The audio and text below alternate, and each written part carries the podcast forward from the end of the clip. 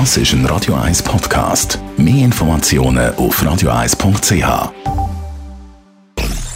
Sprechstunde auf Radio 1, präsentiert von der Dr. Andres Apotheke Stadtlaufen. Pflanzliches Wissen aus der eigenen Produktion bei Sportverletzungen, Blasenentzündung und Energiemangel. Ja, wenn es gerade kräftig wittert wie vorne, haben wir natürlich aktuell Bodywetter bei diesen Temperaturen. Und die einen fühlen sich ja in der Badhose im Body-Outfit wohl mit dem Körper.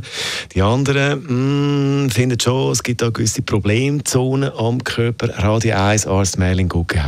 Stichwort Fett absaugen. Reden wir mal ganz grundsätzlich darüber, wann ist Abnehmen das Richtige und ab wann operativ dahinter?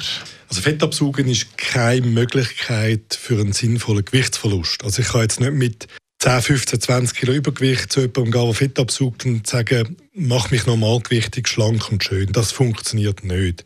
Das Übergewicht gehört abgenommen. Jetzt, wenn wir davon ausgehen, dass jemand tatsächlich abgenommen hat oder immer schon normalgewichtig war und gewisse Stellen als Problemzonen identifiziert, dann sind das Sachen, die man dann durchaus sinnvoll kann angehen kann. Dann ist Fettabsaugen etwas Gutes.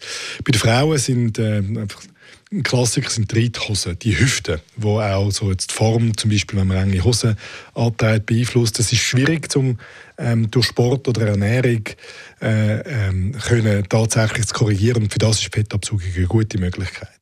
Wenn man kleine Pölsterli als Mann hat, zum Beispiel am Bauch, dann kann man das lösen. Oberarm und so Sachen, das sind so umschriebene Areal, wo man gut kann mit der Fettabsaugung dann korrigieren. Jetzt äh, die Fettabsaugung läuft das immer noch ähnlich ab wie vor, sagen wir, 10, 20 Jahren?